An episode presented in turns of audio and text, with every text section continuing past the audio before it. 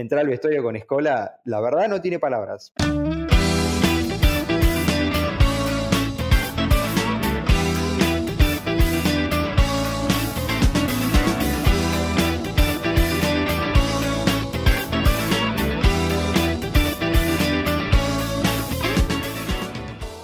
Un gran amigo llega a este podcast, un gran compañero sobre todo, donde jugamos varios partidos juntos en una cancha. Obviamente que eh, mi destino no fue seguir con eso claramente, pero por otro lado, él tiene varias cosas para contarnos respecto al básquet.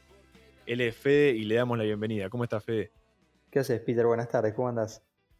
Bien, bien, todo bien, todo bien. Por suerte acá, muy contento de, que hayas venido. Así que nada, antes de empezar, obviamente, que vas a, vamos a charlar un poco de básquet, eh, presentarte para los que no te conocen. Bueno, primero gracias por la invitación. Eh, yo soy Federico Elías, tengo 20 años, nací en Bahía. Desde chico que juego al básquet, arranqué en Argentino, jugué 10 años ahí. A los 15 me fui a apostar porque quise seguir a un técnico. Eh, y a los 16 me llaman de Bahía Básquet, que iba a jugar la Liga de Desarrollo. Me probé un mes entrenando, entrenando. Bueno, quedo en el equipo y desde 2016 hasta ahora que sigo en Bahía, sigo jugando al básquet ahí en Bahía Básquet. En tus inicios, ¿vos eh, cuándo te diste cuenta que, el básquet era, era lo tuyo, que, ese era el deporte que querías hacer? Eh, no sé si por ahí ya de chiquito sabías que querías por ahí vivir de eso, ¿no? Pero ¿cuándo te diste cuenta que tenías eh, esas ganas de jugar, ese amor por el deporte? Mira, el básquet me gustó siempre. Desde chico que me gusta el básquet, pero entre los 15 y los 17 que empecé a destacarme capaz un poco más en las categorías formativas de acá a Bahía, me dije que quería dedicarme a esto. Yo no sabía cómo se iban a abrir las puertas o cómo se iba a dar ese paso a otro nivel, a, probarme, a probar mi juego y mostrarme en otra categoría. Hasta que, bueno, un día en unos partidos en apostada llega Mauro Pola, que era el DT de Bahía Basket, y Mateo me dice, Fede, ¿sabes qué se te viene a ver a vos? Le digo, nada, Mate, que va a venir a ver a mí. Yo pesaba 20 kilos mojado. Me dice, te vino a ver a vos. Y bueno, tuve un par, dos partidos, uno muy malo, y con Olimpo un partido muy bueno, y bueno, así entré a y terminé de consolidar mi idea de que era lo que quería para mi vida y de dedicarme a eso a full. Bien, bien. Y vos, eh, en ese caso, que todos por ahí estamos en la edad de, no sé, 16, 17, 18, por ahí uno sueña a, jugar profesionalmente, pero también por ahí está todo el tema de lo que es el estudio, eh, cómo, cómo, fue eso de, de, decir, bueno, quiero meterle pilas a esto, por ahí hay algunos conozco jugadores que por ahí siguen estudiando y a la vez juegan. Eh, no sé vos cómo tomaste eso, cómo lo tomaste con tus viejos, cómo fue ese proceso. Mira, al principio yo tenía claro que me iba a dedicar a eso y más en Bahía que sé que tenía una oportunidad concreta de jugar y mostrarme, porque le da mucha cabida a los chicos, le das muchos minutos a los chicos en la Liga de Desarrollo y en la Liga, entonces sabía que era un lugar bueno para ir a mostrarme donde yo iba a poder jugar, no es que solo iba a ir y estar en el banco toda la temporada. Pero cuando terminé el colegio, lo que sí hubo un tema con eso de terminarse el colegio, arrancás a estudiar. Y bueno, había arrancado contador a distancia en la siglo XXI, hice un semestre, metí unas materias, pero yo de apurado, de querer arrancar solo por el hecho de terminar el colegio, arrancar una carrera universitaria, no había visto el plan y bueno, después el plan no me terminó gustando, mucha matemática, mucha álgebra que yo no me esperaba y terminé dejando, pero había arrancado a estudiar contador y después seguí a pleno con básquet. Bueno, bien. Eh, eso, eso está bueno. Creo yo que el mensaje que das de, seguir eh, y de. Si estás convencido de, seguir metiéndole y, súper de acuerdo con lo que decías de Bahía, que, tiene siempre, en, digamos, su proyecto es darle minuto a los pibes y, no le ha ido mal, si bien eh, por ahí se renueva, hace renovaciones por ahí medios profundas, pero la verdad que, los resultados de Bahía son bastante, bastante buenos y, le hace competencia a, a equipos, la verdad, muy grosos desde que vos entraste a, Bahía, ¿cómo fue ese, ese momento de decir, bueno, vos decís te fue a ver Mauro, eh, y vos cuando ya estabas ahí adentro, ¿cuál, fue tu sensación? Porque ya no estabas en el club de barrio, en Argentino o en Apostada, ya eh, sentías como que estabas dando un paso más, o te lo tomaste mucho más tranquilo. Y al principio me costó entender que el paso que estaba dando era literalmente un paso a un club profesional donde ya no es más, bueno, puedo llegar cinco minutos tarde, bueno, hoy me quedo dormido, aviso que no voy. Eso no existe más. O sea, costó adaptarme en ese sentido. Después yo por dentro estaba muy tranquilo porque sabía que cada vez que iba a entrenar, además de que no falto nunca y soy súper puntual con los horarios, siempre dejaba todo en todos los entrenamientos, pero lo que más me costó, si puedo decir, adaptarme fue el entender que estaba en otro nivel y que tenía nuevas responsabilidades, juntadas a la tarde con mis amigos que tenía que dejar porque tenía que descansar en serio porque terminamos con las piernas muertas, eh, lo de los horarios, lo de no faltar nunca y lo de cada entrenamiento mínimo estar una hora antes para prepararte, para vendarte, tobillera, elongar eh, y estar listo para cuando toque entrenar, vos sentirte al 100%. Claro. ¿Y, cómo es eh, tener de por ahí, el, sería como el referente de todo lo que es la organización de Bahía Básquet a, nada más nada menos que a Pepe? ¿Vos cómo, cómo lo, lo, vivís con él o cómo fue tu relación con él?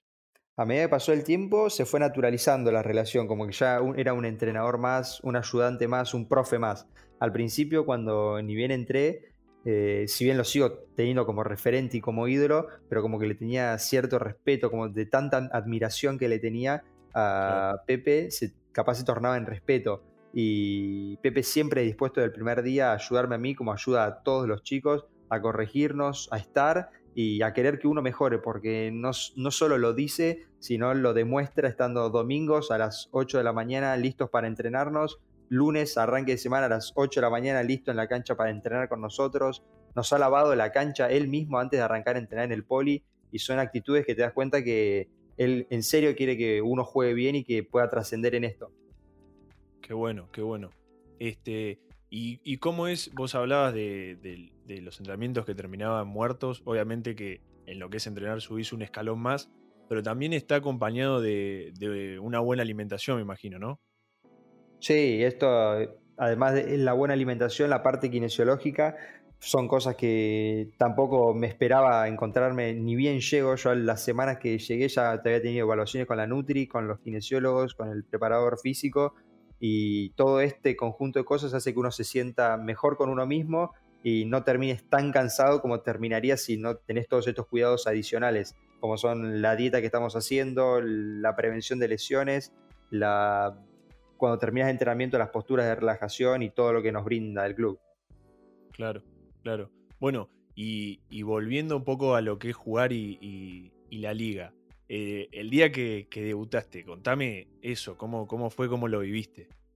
Uh, el día de debut ni yo me lo esperaba. Fue el 25 de febrero de 2017. ¿Tatuado? ¿Lo llevas tatuado? Sí, no, lo tengo encima contra Boca, contra el uh. equipo que amo, Boquita. Eh, yo no estaba, nunca me había cambiado, ni siquiera he ido al banco de la liga. Y fue una mañana común después del partido de Liga de Desarrollo, que yo había jugado muy bien la noche anterior. Bueno, terminamos de hacer la serie de tiros con el equipo y viene Mauro, me agarra y me dice, Fe, esta noche te cambias. ¿Y esta noche voy al banco? Sí, esta noche vas al banco. Y bueno, una emoción, una adrenalina que no te la puedo explicar. Obviamente terminé, llamé a todos mis familiares, les conté a todos que esa noche me iba a cambiar. Creo que no hubo gente que no me conocía que no fue a la cancha esa noche. Y entré los últimos 30 segundos, cuando debuté, habíamos ganado, íbamos ganando por 9. Eh, y bueno, tiré un triple y lo erré. Pero bueno, estuve en cancha y debuté ese día. Qué bueno, qué bueno. Eh, Fede, bueno, y obviamente a medida que fue pasando el tiempo ya lo empezaste a llevar un poco más tranquilo. ¿Cómo es ahora que, creo yo, por, lo que sigo a Bahía, si bien yo estoy en Buenos Aires, pero cada vez que estoy en Bahía voy a ver un partido y demás, ha cambiado rotundamente tu rol que tenés en el equipo y cómo lo, cómo lo ves ahora, cómo lo tomás? Mira, a partir de la segunda, a partir de la mitad de temporada pasada, eh, la segunda mitad de temporada, que empecé a tener muchos más minutos con el cepo, empecé a tener muchos más mis tiros, mis puntos adentro del equipo, lo empecé a naturalizar un poco más y con el arranque de esta, que ya soy protagonista dentro del equipo, lo, como que lo naturalicé y trato de cada partido demostrar por qué estoy jugando ahí, por qué me gané ese lugarcito. Al principio de la temporada pasada, cuando había arrancado hasta en el banco, que capaz un partido jugaba 15 minutos, el otro no entraba, como que estaba en duda de estoy para el equipo o no estoy, y bueno, a mitad de, segunda, de la segunda parte, que me pude afianzar adentro del equipo, como que ya fue una, relajación y me permitió jugar más sueldo. Claro. Bueno, y hablando de eso que decías vos, de esos momentos donde por ahí no sabés que podés dar más, pero no se ve reflejado y que no sabés que te ponen, no te ponen. ¿Se te pasó en algún momento en la cabeza decir voy para atrás o, no, esto al final no, es, no era para mí?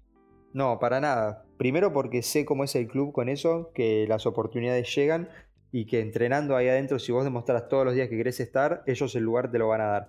Eh, y segundo, porque nunca se me pasó por la cabeza aflojar. De última, en última instancia, si no era mi lugar Bahía, capaz hubiese ido a otro lado. Pero yo estaba convencido de dónde estaba y de lo que quería hacer ahí adentro. Claro, buenísimo. Este, bueno, Fede, vos eh, has estado en selecciones de Bahía, provincial, eh, anduviste por todos, todos los ámbitos. y, y, te tocó compartir un poco cuando, lo que fue la gira con la selección. Contame cómo fue esa experiencia de estar con los más grosos mal de, todo y, tenerlo, no sé, al lado a Facu Campazo. Uy, esa, esa noche yo me acuerdo cuando nos, a mí me avisan el día anterior que íbamos a jugar con la selección al día siguiente. Yo estaba en Buenos Aires con mi familia, acabamos de llegar de viaje y esa noche teníamos que hacer noche en Buenos Aires para el otro día salir a la mañana a la ruta descansados, a manejar. Y esa mañana teníamos que entrenar con Campazo, con toda la selección para prepararnos para la noche, para el partido. Y bueno, y yo le dije, pa, yo esta noche manejo toda la noche, no tengo problema. Me dice, no, que no dormiste nada anoche. Y yo, no, voy a manejar. Bueno, agarré la ruta, manejé toda la noche con un sueño que me moría, mi viejo me acompañó. Llegamos a las 7 de la mañana a Bahía y yo a 8 y media ya me iba a entrenar con ellos. Eh, y bueno, entrar al vestuario con Escola, la verdad no tiene palabras. Para mí no, no, no te lo puedo describir emocionalmente cómo estaba en ese momento, pero exaltado, una adrenalina terrible esa tarde ni dormí, mirá que esa noche no había dormido nada, literalmente no había dormido. Bueno, ni dormí siesta, creo que ni almorcé por la adrenalina y la emoción que tenía para llegar al partido. Y bueno, el momento del partido con el lobo explotado fue una locura, una locura total. Qué lindo, qué lindo. Este, bueno, Fede, ya eh, para por ahí ir eh, cerrando eh, esta, este, este episodio, para alguien que, que, está en una situación que que por ahí no es obviamente el mejor jugador, pero eh, cree que puede llegar, se siente bien. Eh, ¿qué, consejo le das para, para, que pueda cumplir eh, los objetivos que tiene respecto al básquet? Primero que el básquet hoy no es como antes que busca jugadores demasiado altos, todos atléticos. El básquet hoy es mucho más sencillo, se hizo mucho más dinámico y rápido y busca cuerpos normales con buen tiro. Es lo que se busca el básquet hoy primero que lo disfruten, disfruten lo que estén haciendo, y segundo que si están convencidos de lo que quieren, que entrenen y que le metan a eso, que con entrenamiento todo llega. Si están convencidos eh, y tienen una mínima ventanita, que la aprovechen y le metan.